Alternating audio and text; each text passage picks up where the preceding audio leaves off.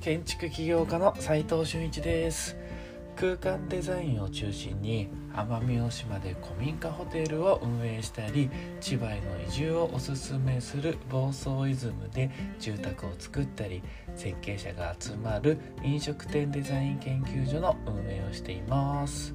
今日は空間があふれた時代の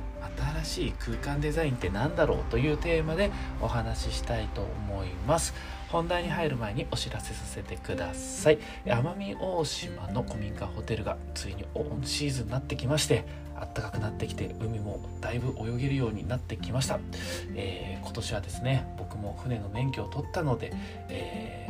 船を購入して面白いことができたらなと思い企画中です。まあ、探し方は全くわかんないんですけどね。ただ、えー、奄美大島の海ってめちゃくちゃ綺麗ですし、まず人が少ないっていうのがいいですよね。なので、えーと、お魚とかもいろいろイルカとかも見れます。亀とかも見れます。なので、まあ、見れますっつったらあれですけどね、まあ、自然の生き物なんでね、いたりいなかったりするんで、まあ、絶対行ったら見れるのかっていうと、まあ、それは違うんですが、ただ、えーとまあ、いるのも事実で、身近に感じられるので自然を。むちゃくちゃ面白いです。あの体験が面白いです。えーと、リンク先をね、えー、貼っておきますのでぜひぜひ、えー、来てみてください、えー、それでは本題に入りたいと思います、え空間があふれた時代の、え新しい空間デザインってどんなものなんだろうということなんですけど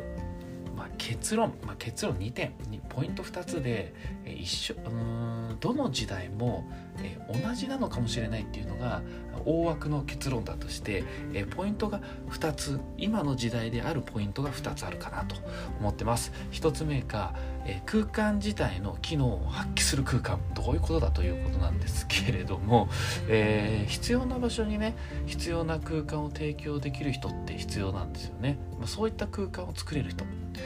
えー、またこう誰もがねこう感動する空間を作ること、これも普遍的な目標ですよね。誰もが感動っていうのはね、えーと、要はそれを総称して機能と、えー、僕は思ってますと、えー、そういう機能を発揮する空間を作れる人っていた方が、まあ、作る方がいいよねと。でもう一つがですねポイント2つ目なんですけれども、えー、これから作るべき空間デザインの形。これビジュアルだけじゃなくて形って言うとビジュアルってなっちゃううん。ビジュアルじゃだけじゃなくてですね、えーと、システムとかやり方を示す空間。まあ、やり方を決めるやり方とかシステムを組める。どういうふうに空間を作れるかシステムを組める。この2点かなと思ってます。でねじゃあ具体的にどういうことかっていうのね今までのこう過去の流れとか今までのこう近年の流れを見て、えー、ちょっとお話ししたいなと思ってます、えー、インターネットがねやっぱりこう普及したのは大きいっすよね。だって Google 検索でデザイン情報って世界中みんなに行き届いたわけじゃないですか。画像検索とかすごいっすよね。いろんな空間を調べられるようにってどっかにちっちゃなこうお店が作られたとしても素晴らしければ、えー、検索で見つかっちゃうという状態。しかもそれが今度ピンタレスとかインスタグラムとか、え、画像系のね SNS ビジュアル系の SNS によって自分自身がさらに発信できるようになってピックアップできるようにもなったし発信できるようにもなったしえー、空間デザインでみんなで共有するということになったわけです。これはず大きいですよね。今までは興味があるデザイナーが空間を見てればとか、えー、下手すりゃもう海外に行ってみておこれいいな素晴らしいなと思って、えー、自分のデザインに転用できてたものがまあこれみんな同じ情報が持てるようになった。さらに発信できるようになった。これでかいっすよね。でまああと去年あたりから AI もう今年ガーッと来てますよね AI が。これって言葉とか画像を入力してオリジナルの空間デザインをアウトプットできるようになったってことですよね。まあ、絵がアウトプットできるようになった。これまあ音楽もそうですしプログラムもそうですし、えー、いろんなものが AI でアウトプットできるようになったと動画もそうですよね。これも結構こうクリエイターの立場からすると今までの仕事やってる仕事が、まあ、置き換わることが結構多くなったよねっていうポイントです。でまあそれによってね今ちょっと話しちゃいましたけど他分野でものづくりってどう変わってきたんだろうかなとどうなってんだっけっていうのをちょっと復習しといた方がっていうか見といた方がいいと思うんですよね。でそれは例えばウェブサイトやアプリ開発っていったプログラムを書くって結構ものづくりでしたよね。それが AI に変わって、えー、まあ AI が書いてくれちゃってるという時代に突入しようとしてると、まあ、してんのかなもう海外ではね。まあ他の分野なんでちょっとよくわかんないですけどだから要は物を作ると作ること自体よりも重要なのがね。どんなものが人に必要なものなのかを作るということの方が重要。求められるものをえ企画アイデアみたいな形で出す必要性が出てきたと。これは大きいよね。要するに誰でもプロレベルのアウトプットっていうこと自体が出せるようになったよねってとこなんですよね。これ大きな変化でやれることも変わったよと。であとはねネットフリックスとかアマゾンプライムとかあるじゃないですか。こういった配信サービスってもともとこのレンタルビデオのこうネット活用してそれがビジネス転換したような感じなんですけどそれだけじゃないじゃないですか実際は。テレビの収入源である広告サブスクに変えてコンテンツ制作をし始めたみたいな、まあ、YouTube とかそうっすね。テレビの収入源って言ったら YouTube が奪ってますよね今。ただこう見る方の視点からするとその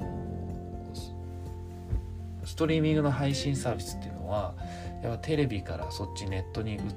自然に移ったしそっちの方が面白いコンテンツあるよねっていうところがあるし裏側で言うと収入源がサブスクに変わったよっていうところが大きいかなって気はしますよね。だからそのここで言いたいのはもうビジネスモデルが変更さ変革されると変更されるとものづくりも変わっちゃうよということなんです。ものものづくりの仕方も変わっちゃう。ね。場所が変わるみたいな感じですよね。でね、まあ、他にももっとビジネスモデルのネットによる DX 化とかって言われてますけどちょっと僕それよく分かんないですけど あの要はま IT 化みたいなもんですよね。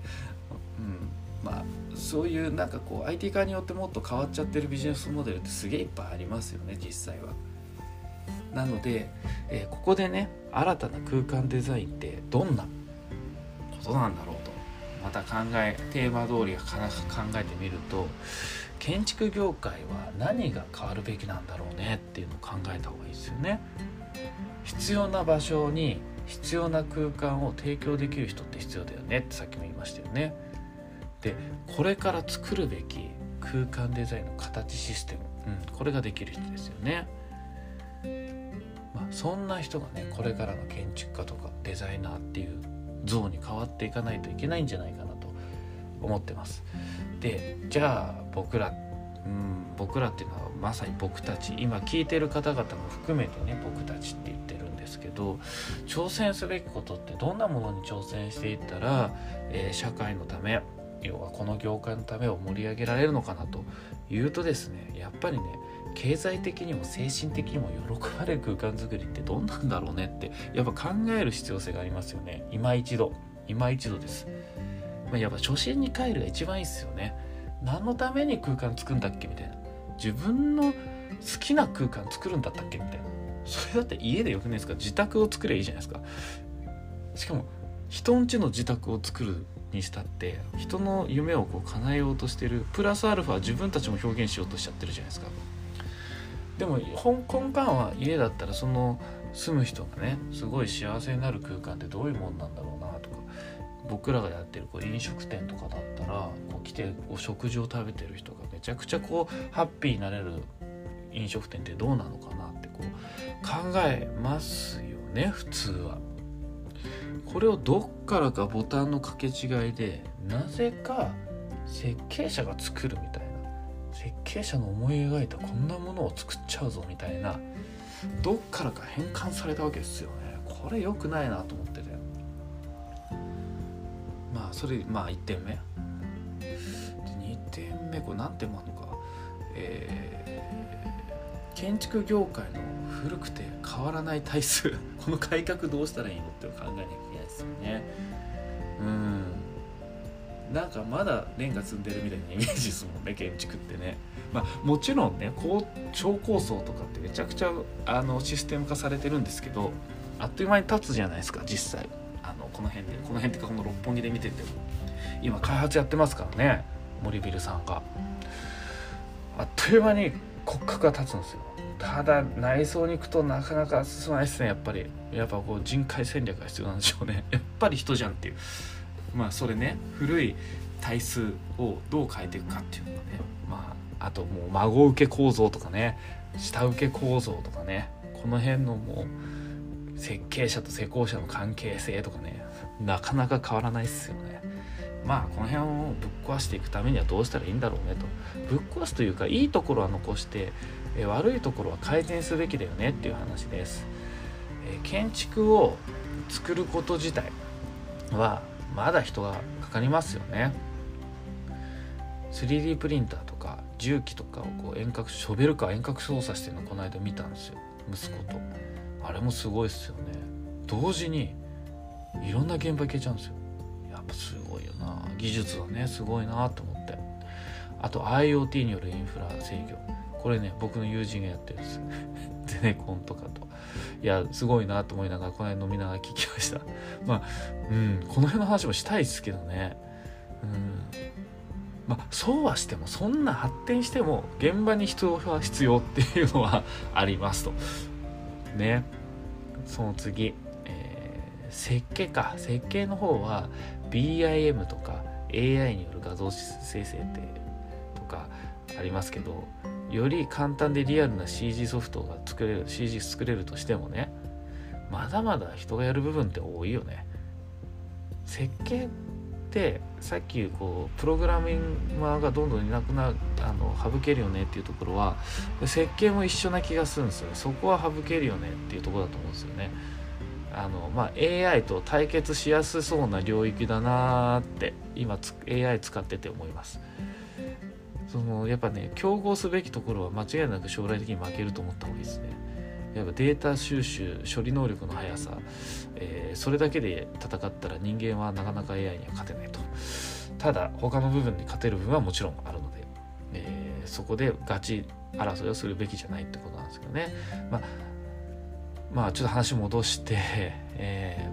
ー、ね CG ソフトがあったとしても確かにねだいぶ作業効率っていうものは上がるんですけど人がねいらなくなるよねっていうレベルまで達してないですよね。IT 化の余地がこれあるってことですよ。まだ。